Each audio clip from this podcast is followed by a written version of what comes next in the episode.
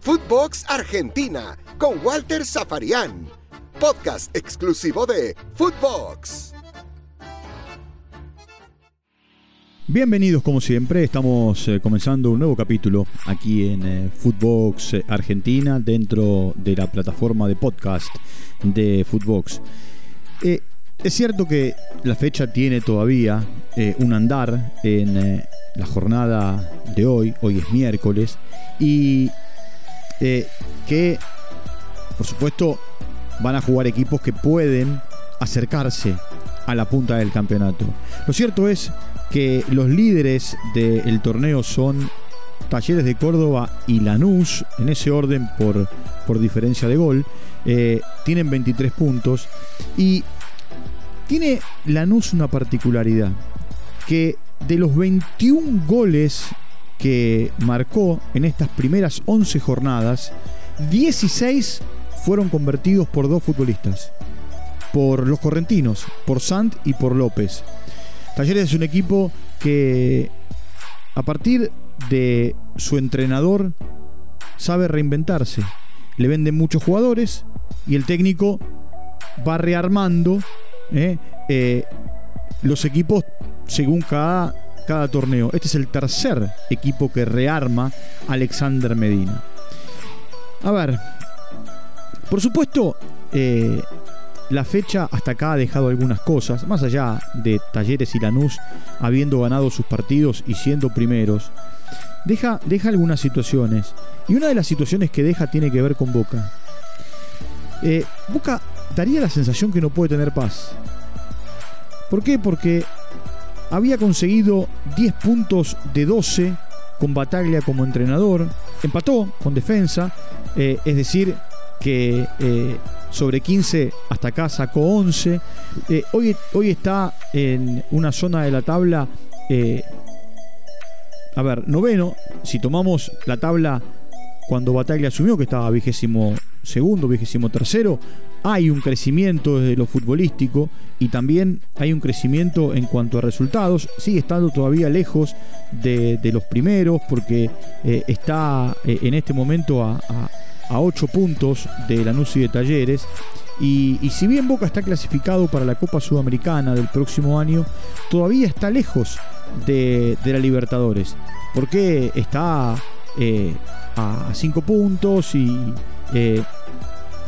y tiene muchos equipos por delante. Eh, ahora, más allá de todo esto que tiene que ver con la numerología, cuando yo le digo que Boca no tiene paz, eh, o parece no tener paz, todos los días aparece una situación nueva. Eh, quienes conocen y conviven con el mundo Boca dicen que Boca es un mundo aparte y que ante el hecho de abrir una puerta o un cajón aparece un problema. ¿no? Y apareció, no digo un problema, pero sí una situación en la, en la que el, el presidente bueno, no, Bermúdez no es el presidente, es parte del Consejo de Fútbol. No, no hay un presidente del Consejo de Fútbol, el vicepresidente que es Riquelme maneja el fútbol profesional con un Consejo de Fútbol en el que están Bermúdez, Cassini y Delgado. Eh, también está el hermano de Riquelme. Bermúdez tuvo que salir a... No digo a cruzar, pero sí a, contestarle al representante de, Cardona. Se llama Jaramillo de apellido, Lucas de nombre. Y él lo que plantea es por qué Cardona no tiene minutos, por qué no juega, por qué a veces va al banco. Eh, bueno, la, respuesta, la respuesta de, de Bermúdez fue contundente, porque no está bien físicamente. Cardona acuérdese, se fue de la Copa América a Colombia en lugar de venir a, Buenos Aires y debió hacer un tiempo de aislamiento y, y bueno, a mí me da la sensación de ser poco profesional Cardona. Esa es la sensación que me queda. ¿Sabe por qué digo esto? Porque de todos lados se va mal. O se va con un conflicto, o se va con una situación eh, de, pelea. Eh, Boca no va a hacer uso de la opción por Cardona, que vence a fin de año, son más de 6 millones de dólares, y el jugador tendrá que volver a Tijuana, o el Tijuana, el equipo mexicano, lo prestará o lo venderá a, otro lugar. haga, la recorrida en este último tiempo. En Boca tuvo inconvenientes, en Tijuana tuvo inconvenientes, en Pachuca tuvo inconvenientes. Eh, es un jugador muy bien dotado técnicamente para jugar al fútbol. Pero da la sensación también que su cabeza muchas veces le juega en contra. Ahora, por el otro lado, Fabra perdió el lugar en el lateral izquierdo con un chico de 20 años y con un chico de 17. Es cierto que eh, Valentín Barco eh, tiene menos recorrido que Agustín Sandes y, que aparte estuvo eh, un tiempo aislado porque fue contacto estrecho por, por COVID. Ahora, nadie lo saca Sandes del lateral izquierdo. Fabra puede entrar como entró en el partido de ayer un rato y, y, nada más. Ahora, también hay toda una situación con Fabra, porque a diferencia de Cardona, Fabra es jugador de Boca. Fabra es jugador de Boca y eh, en este último tiempo aparecieron algunas, bueno, sondeos más que ofertas. Y Boca dijo que no. Eh, algunos dicen que no es, no es muy profesional Fabra, que eh, a ver, tiene actitudes y hace cosas que, que, no caen bien eh, y que de esa manera, eh, bueno, el entrenador, pero también el consejo de fútbol le habrían bajado el pulgar de cara a lo que viene y que Boca cuando llegue fin de año lo va a negociar. Lo va a negociar. Villa es otro, Parecería que los colombianos están en fila. Villa es otro, que estuvo un tiempo afuera, volvió, estuvo en el aislamiento, volvió a entrenarse eh, en estos últimos días, pero está, no digo castigado, a un costado. ¿Por qué? Porque no gustó eh, lo que hizo, más allá de la justificación de haber estado cuidando a su mamá. Villa dice que desde el Consejo de Fútbol no le atendían el teléfono, y quienes son parte del Consejo de Fútbol dicen que cuando lo llamaban a Colombia el chico no atendía. Acá algunos está faltando la verdad. Este, a ver, nuevo Boca de Bataglia no sé si llamarlo nuevo Boca. Eh, sí, nuevo, nuevo, nuevo porque eh, por más que sean los mismos jugadores, Briasco ya no juega de 9, juega donde tiene que jugar, eh, sobre el costado. Vázquez, que es 9 y que no jugaba, ahora juega porque lo utilizaban en reserva. Le ha dado, le ha dado recorrido Bataglia a, a, muchos de los chicos, porque Aarón Molinas hoy ya es titular. Con Russo entraba de ratitos, eh, un par de partidos. Eh, lo mismo que Sandes. Eh, lo, mismo, lo, mismo, lo mismo ocurre con, a ver, un montón de chicos que van al banco. Medina y que después entra, Varela, a ver, Ceballos. Gian Paoli que va al banco, Eros Mancuso que va al banco. Entonces, Bataglia lo que hace es eh, darle rodaje a todos esos chicos que él mismo conoce y muy bien porque los dirigió en la reserva. No es lo mismo jugar en reserva que jugar en primera. Por momentos, este nuevo Boca de Bataglia se diferencia mucho del el viejo Boca de Russo en, eh, algunos aspectos. Eh, tiene mucha más dinámica. Es un equipo que juega de otra manera.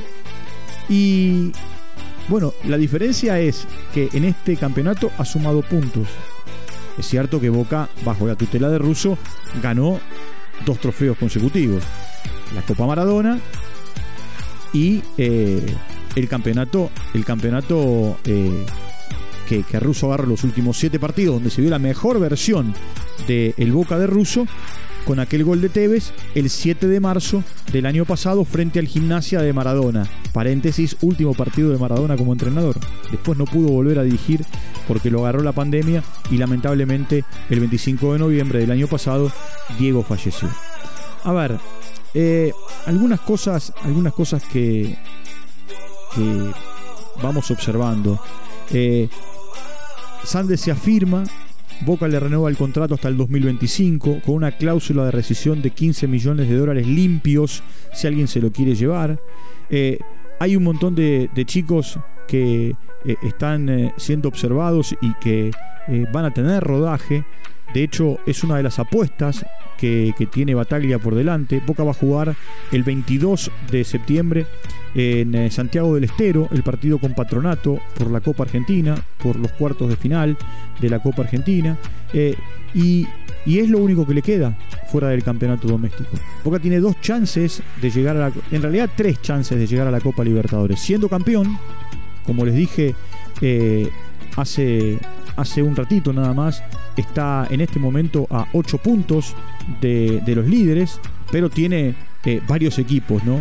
Por encima, porque tiene 1, 2, 3, 4, 5, 6 equipos por, por encima. Y por el otro lado, y por el otro lado, eh, a ver, observamos que en la tabla acumulada, eh, Boca hoy está, como les dije, en el noveno lugar, cuando resta jugar parte de la fecha, pero está a 5 puntos de, la Libertadores.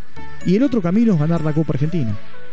Que es un camino que le dio resultado a River en un momento determinado. Es más, River ganó la Copa Argentina eh, en el 2017, en el famoso partido contra Atlético Tucumán. Se metió en el Libertadores y fue la Copa Libertadores más disfrutable para los hinchas de River con aquella famosa final en Madrid contra Boca.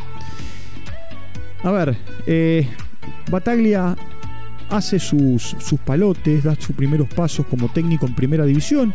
Eh, ya había dirigido, como les conté en algún momento, al Magro, a Banfield acompañando a Falcioni. Eh, ha dirigido la reserva de Boca, pero también el mundo Boca es grande. Bataglia lo conoce bien porque Bataglia es parte de la historia de Boca, es el jugador con más títulos en la historia de Boca y fue formado quizá por el mejor técnico que ha tenido eh, bueno, no sé si eh, el fútbol argentino, porque también ahí va por gustos, sí el mejor técnico que tuvo Boca en su historia, que fue Carlos Bianchi, o que es Carlos Bianchi. Eh, entonces, ahí está un poco la estructura de Bataglia como entrenador y, lo que viene para, para Boca. Cada partido es una final, cada partido es, a ver, intentar sumar de a tres para poder acercarse a eh, a los líderes y también meterse eh, en zona de Copa Libertadores de América del próximo año. Y, por supuesto, eh, porque también Boca tiene que pelear siempre por la historia, por lo que es Boca y, porque no puede vivir envuelto en conflictos todo el tiempo. Aunque el mundo Boca lleva constantemente a, todas esas situaciones. para, para terminar, para terminar con, este, con este podcast del día de hoy. Eh, vamos a entrar en la segunda parte del campeonato. Y como dicen los entrenadores, los de arriba generalmente dejan puntos en el camino. Veremos si los que vienen atrás de arremetida pueden, si termina, eh, terminan aflojando o si les da el combustible para poder llegar hasta la fecha 25 con aspiraciones de poder pelear por eh, esa tan ansiada vuelta olímpica y por jugar la superfinal, eh, el torneo de campeones, eh, ante Colón de Santa Fe en, bueno, lo que va a ser el cierre del año, comienzos del mes de diciembre. hasta acá un nuevo envío, hasta acá un nuevo encuentro con todos ustedes. Me, me voy a reencontrar en el día de mañana para seguir hablando del fútbol argentino y, como les digo siempre, eh, ahí está eh, Spotify y usted entra y nos sigue y tiene toda la información y todos los podcasts, no solamente los míos, sino también los de mis compañeros. Muchas gracias por su compañía. Eh, como siempre les digo, gracias. Me reencuentro con todos ustedes en cualquier momento. Y fuera de lo que es Footbox y Footbox Argentina, los espero en mis redes sociales. Un abrazo grande. Footbox Argentina con Walter Zaparián podcast exclusivo de Footbox.